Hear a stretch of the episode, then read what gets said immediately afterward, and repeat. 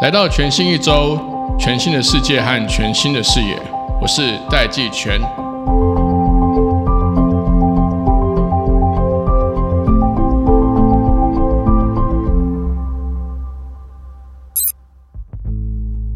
今天这一集全新一周，我们邀请到 LINE 的台湾执行长陈立人 Roger 来到节目中。在这一集的节目，我们聊了三件事情。第一个呢，我跟 Roger 聊了一下，LINE 其实正在成为我们生活中不可或缺的 Super App。那这个 Super App 会在我们的生活和工作中扮演什么样的角色呢？第二个事情是 LINE 怎么样去帮助中小企业，甚至是广告主、品牌主来提供的这个行销的心法。怎么样帮助这些想要跟 Lie 两千一百万个用户精准行销、精准沟通的做法？第三个部分，我们也聊了今年争议很大的这个数位中介法，以及 LINE 在这整个网络社会、这个网络的世界所扮演的平台的角色跟平台的责任。我们一起来听 LINE 对于 LINE 自己的未来的看法和想象是什么。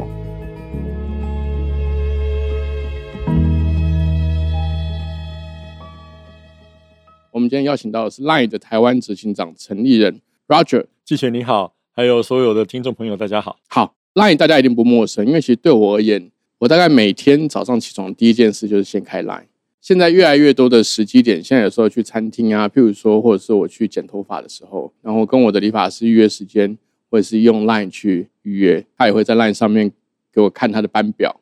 那个都是 LINE 既有的功能哦。现在越来越多，包含连支付。还有这个会员的点数卡。那现在其实全球网络圈在讨论一个趋势，就是说各式各样的功能跟服务会集中成一个或数个 Super App。从这个角度来看呢，我觉得 Line 其实正在往这个方向来发展跟演化。首先，我想要先请 Roger 来聊的是说，你们的心里的想法是不是就是想要把 Line 变成一个 Super App？我首先我跟你一样，我大概也是每天一早开始就先看 Line，因为工作的关系吗？呃，都有，而且其实事实上，有时候想早上起来之后看一下新闻，浏览一下的话，肯定是看 Line。对，那我觉得 Super App 这一题哈，其实也有蛮多人跟我聊起过。我自己的这样的诠释是，我们其实可能没有特别有意识把自己定位成 Super App，对，或者要朝向 Super App 的角度去前进。那 Line 本身是一个通讯软体。但是在这个通讯软体的这个基础之上呢，我们有几个功能或者是几个不同的做法，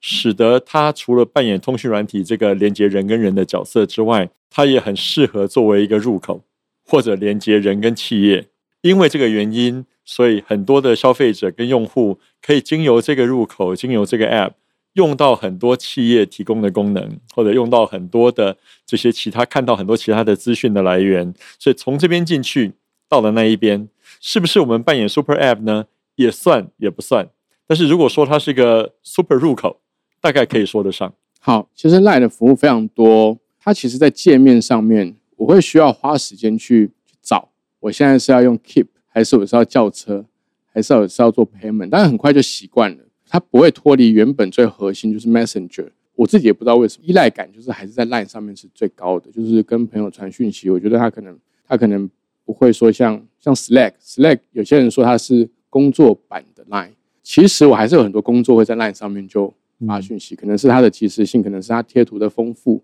或者是说很多用户在上面已经形成了一个很强大的这个生态系。我们目前 Line 在台湾的这个经营状况，用户数。可以跟我们大家分享，已经到多少用户了吗？嗯，我们在台湾大概有两千一百万的月活跃用户，每月的活跃用户数已经到两千一百万，所以确实已经是覆盖了相当大的人口。那可能也是因为这个原因，所有你的可能想得到的各种，不管是呃工作上面的连接，或者是这个私下的连接、私人的连接，都很容易在 LINE 上面可以找得到。那所以很自然的，你的这些跟人的沟通。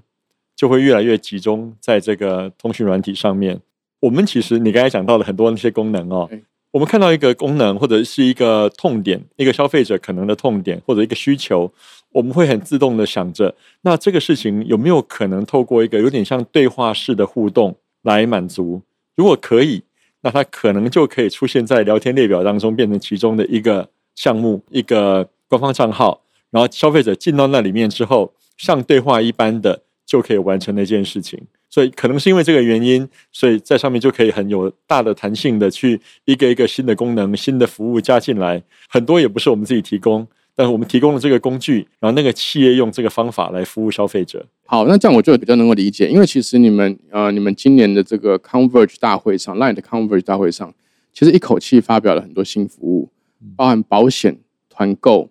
及时的语音群聊。现在的整个服务，如果说我们从比较传统的产业面来看，它是涵跨了这个金融、Content、电子商务，甚至是 Web Three。对你来说，你对于 Line 的整个 Vision。未来你有什么样的想象？就是说，这个平台除了像你刚刚讲的，以这个对话为核心来去发展这个周边的这些服务，我觉得听起来商业上策略是非常合理。但是在未来的这个 vision 上面，你有什么样更具体的想象吗？嗯，我们如果说围绕着刚才我那样的一个描述的方向啊，所以呃，一方面就是聊天列表是我们觉得是一个很重要的一个空间，在这里是所有对话发生的地方。那所有的企业、公司行号。服务供应者都可以想着自己的服务可以怎么样对话的方式来服务他的用户。如果他想得出来，那他可以用一个官方账号的方式出现在聊天列表上。我常给他们打个比方，就是说这有点像是一个企业可以来这边交朋友。好，那从这个角度出发，我们可以接受的服务跟可以发展的服务形态就很多。那有的是我们可以自己去推动，另外有更多，事实上绝大多数呢，可能我们找到最适合的伙伴。来做他最专长的事情啊，用这样的一个工具。另外一方面呢，我们也有一些主动的去构思，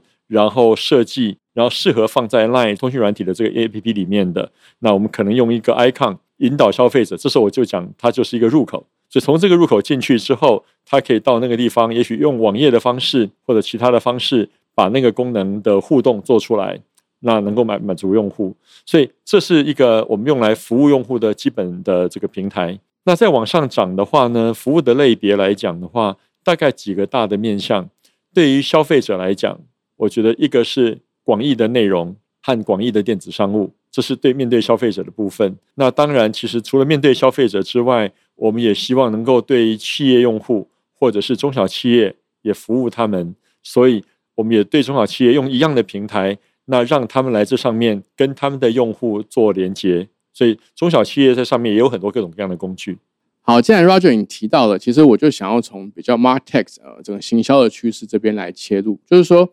呃，现在其实全世界的广告市场或电商的市场也在剧烈的变化。大家不要以为疫情结束了，一切都会恢复常态，其实没有。比如说像 Amazon，Amazon 他们现在营收跟获利快速成长是广告，很多新的趋势包含 Direct to Customer，俗称的 D to C，还有 OMO。就其实现在是 online merge offline 还是 offline merge online，我已经真的很难讲了。对，对。可是不管是哪一个行销趋势，其实从这两千一百万的用户的另外一面，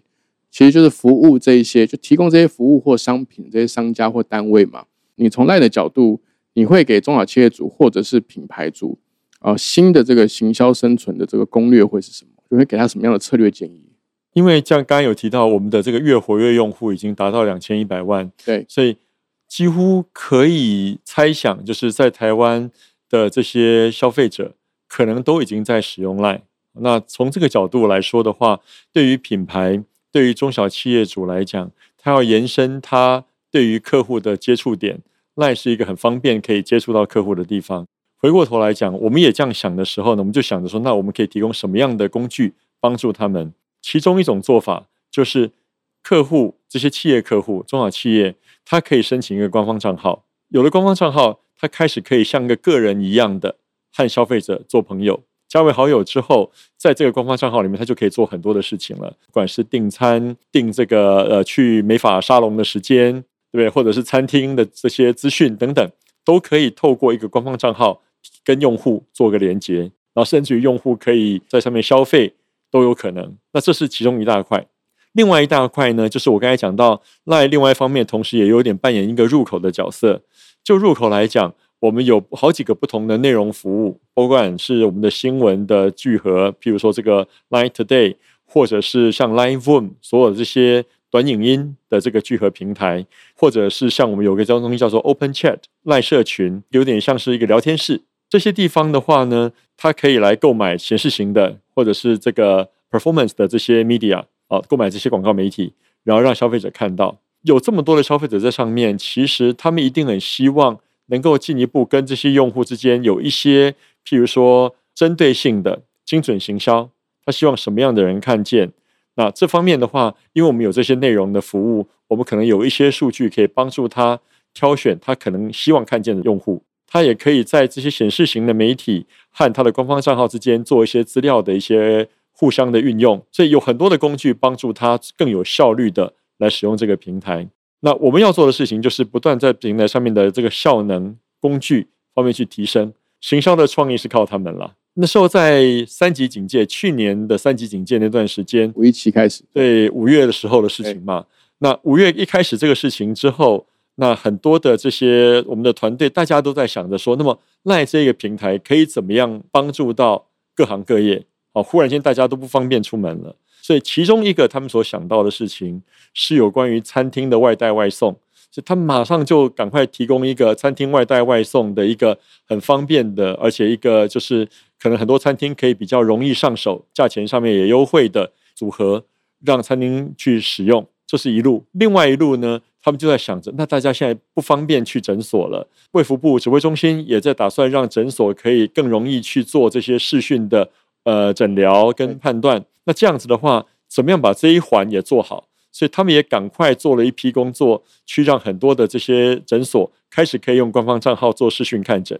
所以两路我们都做了，希望能够赶快对应到那个时候的三级警戒的那些压力。好，这几年当然全球都在谈数位转型。大企业数位转型通常是比较不痛苦，因为通常大企业资源多嘛。但中小企业的数位转型其实就是要靠 LINE 这样的平台去协助他们，因为他们的本业不管他们今天是诊所，他们本业当然是医疗服务；他们如果是美发美容，他们的专业当然是在美发美容。所以其实如果会像有 LINE 这样的伙伴，他们其实是比较能够无痛去数位转型的。但我有个进一步的问题，也是我很好奇的地方是说，你刚刚有提到说，商家如果来 LINE 这边会开启他的官方账户。你们对于商家会有什么样的审核或检查的机制吗？其实以官方账号来讲，我们就有一些做法。比如说，一般如果申请官方账号的话，一开始是一个灰盾，对啊。但是如果他希望进一步成为被认证过的一个官方账号的话，成为一个蓝盾，或者甚至于因为它的这个运用的非常高效率，所以它成为一个绿盾。这里面的话，我们就有一些检核。OK，那它包括蓝盾的话，我们会需要它有这个公司登记，还有一些相关的资讯给我们做一些查核之后，我们才会给予它这个蓝盾。然后我们告诉我消费者，我们会去做这样的一个教育，就是我们每年都会做一些用户对于治安跟这个网络滥用的防治的一些教育，让消费者知道说哦，所以有蓝盾的是相对更可靠的。我刚才讲到的，像是医疗诊所这一个部分，其实去年那一批我们做的最积极、很快速，跟这个呃健保署一起合作的其中工作之一，就是快速的帮大量的诊所通过蓝盾的认证。嗯，看病是需要。可以很放心、安心的，它是一个真的诊所，没错，没有错。所以赶快把这些诊所的蓝盾认证，很快短时间之内完成，让消费者可以很放心的去使用，这就是其中一种做法。那显示型广告，其实我们也有很多的，不管是人工的检查，或者是现在更多的运用 AI 的方式去检查广告的素材。那广告的素材方面，我们也有一些合规的要求，我们的标准大概比一般法律上的要求的标准再更严格一点点，希望我们的平台保持让大家觉得可信。这我有个敏感的问题，你不一定要回答我。反正选举刚过嘛，嗯，其实这些行销工具都是候选人可以用的啊。是选举最重要的，其实我觉得跟精准行销和自己设定的核心用户沟通，提出好的呃价值或者是好的诉求点的商品或服务，其实政治也是一样的事情啊。其实我刚刚在听你在讲的时候，我心里面就想说，其实这些候选人他们也应该多利用快速进化的这个数位工具，数位工具。不是都还在停留二零一四年的那一套？我觉得那个已经差很多，距离现在都已经八年了。就像你讲的，其实每一次的选举哦，那个选情热或不热。低档或者是高昂，情况都不太一样。其实赖在提供这一些 Martech 的工具，提供给中小企业、提供给品牌使用的同时呢，其实他我们也提供给候选人。那候选人可以来使用这些工具，当然是付费的。这些付费工具当中，不管是官方账号，有好几个候选人有申请官方账号，候选人要用自己的名字去登记一个官方账号，我们是要查核的哦，要查核他的个人资料，就是盾对。对，因为要确定这是真的嘛，不然每个人都说他是谁谁谁，对对对对了了。另外一方面，所有显示型的广告也都有很多的，不管是我们自己本身要求的条件，跟中选会本来就有一般性的这些规范，对这些规范它都得要遵守，这是显示型的广告。除此之外，我觉得我们多做一步，我们自己认为说，其实是很重要的一个社会责任，是这样，就是选举，我们是希望一般的民众越来越去理解到说，看大家的证件是很重要的，是有一个地方去集结所有的候选人的证件，让大家去比较是很重要的。那我们在 Line Today 里面呢，其实也有九合一大选的这个专区，在里面有所有候选人的资料，跟他们所提出来的证件，还有跟他们这些选举当中相关的报道。那所以集合了这样一个专区，也让民众在想要进一步了解他的候选人的时候，很方便的。比如说我一进去，我选比如台北市大安区，那我就可以看得到这里面的市长候选人跟市议员的候选人，然后我可以一个一个的去看他们的证件，在投票之前先看一下。不然的话，市议员的号码这么多，到底要选哪一个？我可以事先知道。像我们明后年呢，还有重要的立委和总统选举，其实我觉得大家是可以多考虑用更进步的数位工具来跟选民沟通跟互动的。是的，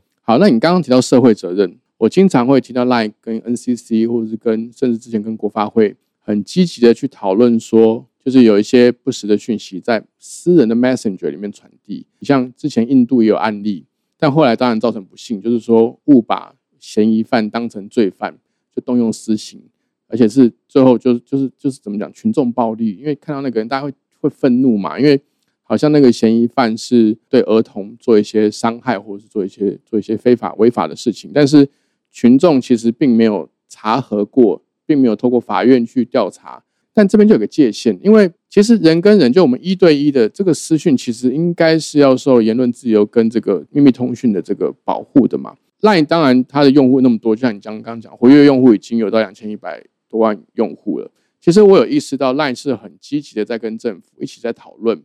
不管是今天发生这个有灾难的时候，有疫情的时候，这当然都跟 Line 有这么大的用户群，它其实自然而然对社会的影响力是非常非常大的。就是 Line 是用什么角度来看？Line 在这个社会里面扮演的这个这个角色呢，或者是说你们去怎么思考，说哪些事情是应该 Line 要去积极参与跟解决的？嗯，当我们在思考这个题目的时候，大家都会想到的就是我们每一个人对这个社会的一个责任感，或者每一个人想要为善的这个念头啊，这个角度好像看起来就是它就是一个团队的善意去做这些事情。但是我从另外一个角度来看，就是说，其实像这样的一个服务，连接了这么多的用户。这一个社会是不是健康、永续的，在朝向好的方向发展，直接影响到这一个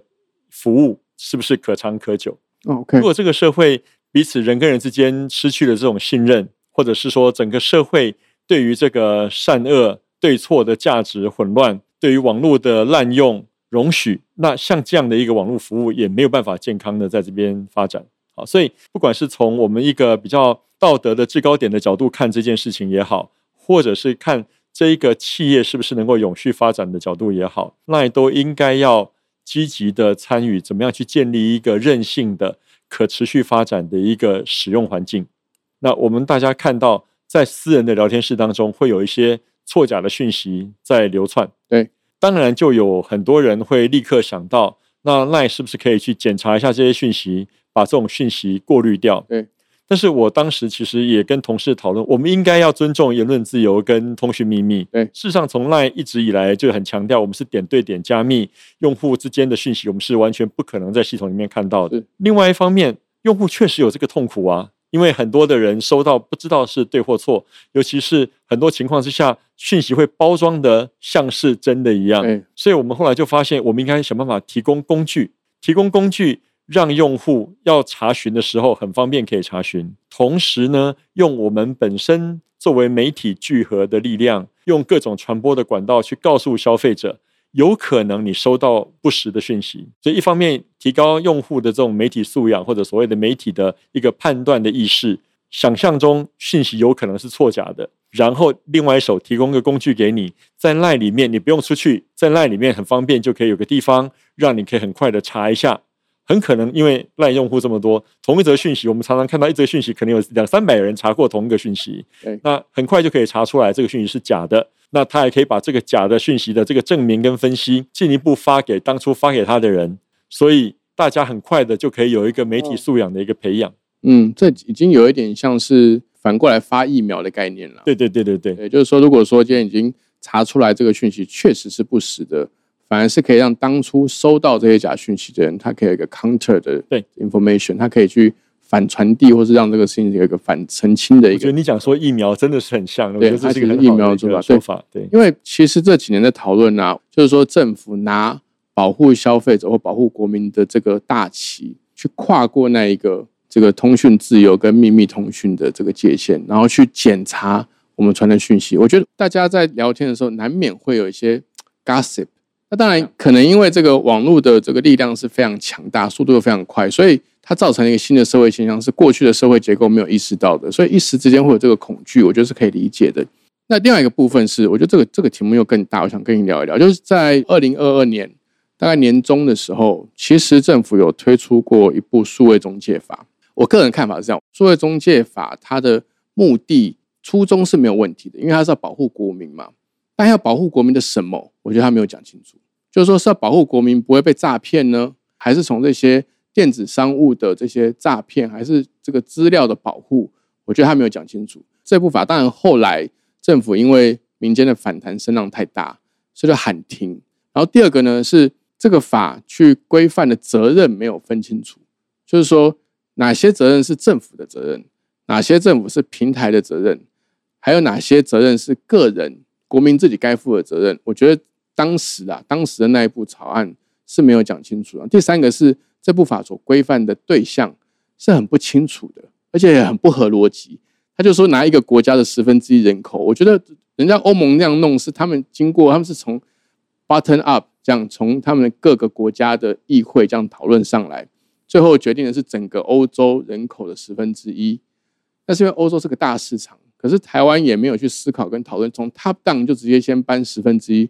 我觉得这是很不合理的。台湾如果是十分之一，台湾如果是两千三百万，十分之一两百两百三十万，要满足这个条件的商家，不要说商家啦，网络服务的单位太多太多了，所以一时之间，大家就所有的网络服务业者，不管是做内容的、做电子商务的、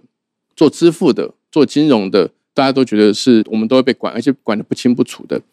Roger，你你对于这个数位中介法，你们的看法是什么？首先，我想，其实如果说希望网络这一个现代人的很有高度依赖性的这样的一个基础建设吧，如果说希望全体国民在网络的这个基础建设之上能够安全、有信心的使用，我相信这个是全体国民的期待，也是网络业者的期待。事实上啊，因为这样子使用才会多嘛。好，在这个有社会共同期待的基础上面，政府应该扮演什么样的角色？大型、中型的平台，乃至于小型的平台，应该要扮演什么样的角色？用什么样的法律来规范这些角色？我觉得绝对是可以讨论的议题。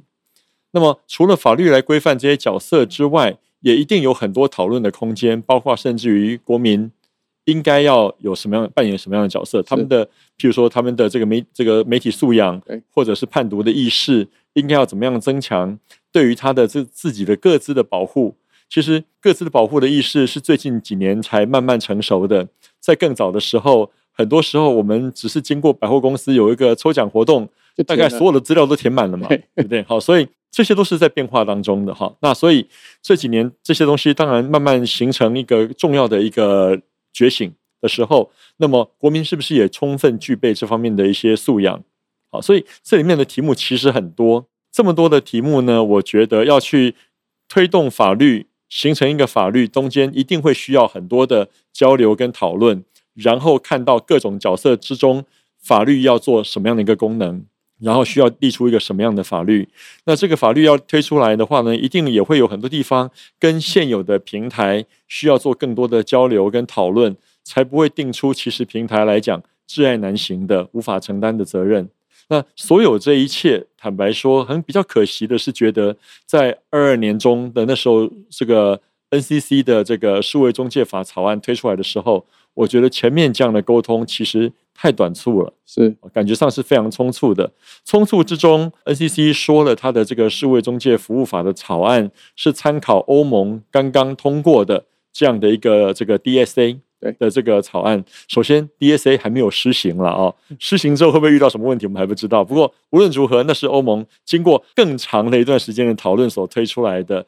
那么 NCC 参考了那个，但是也加上了很多可能属于 NCC 的一些一些判断跟意见。这一个组合本身里面会不会有什么地方还需要做调整，还需要探讨？时间也都非常匆促。像这样的一个草案推出来之后。不是说国民没有这社会没有这方面的需求，社会有这个需求，可是显然看起来对于那份草案来讲，大家觉得还不是大家真正需要的，或者还不是大家所期待的。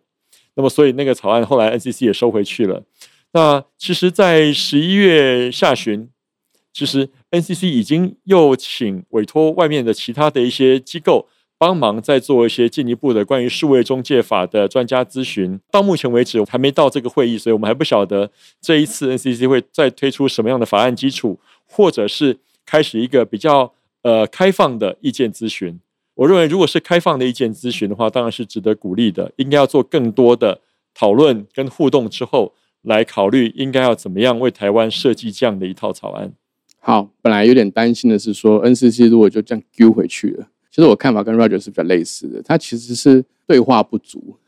他其实不是。我觉得是对话不足了。对这个这个草案要怎么行说？因为呃，立法容易，执法难，尤其在数位的世界，你没有讨论，你不晓得这些平台业者有什么工具，那你不讨论也也没有办法去厘清说用户的责任到哪里，平台的责任在哪里，政府的责任到哪里？我觉得这事情都需要大量的对话。是能够越聊越清楚。好，今天非常谢谢 Roger 这老朋友来到节目上跟我们聊 Line 这么多相关的事情。希望以后很有机会可以常常邀请 Roger 来节目上来跟大家分享 Line 的这个发展跟新的机会。谢谢季全，是谢谢 Roger，谢谢大家。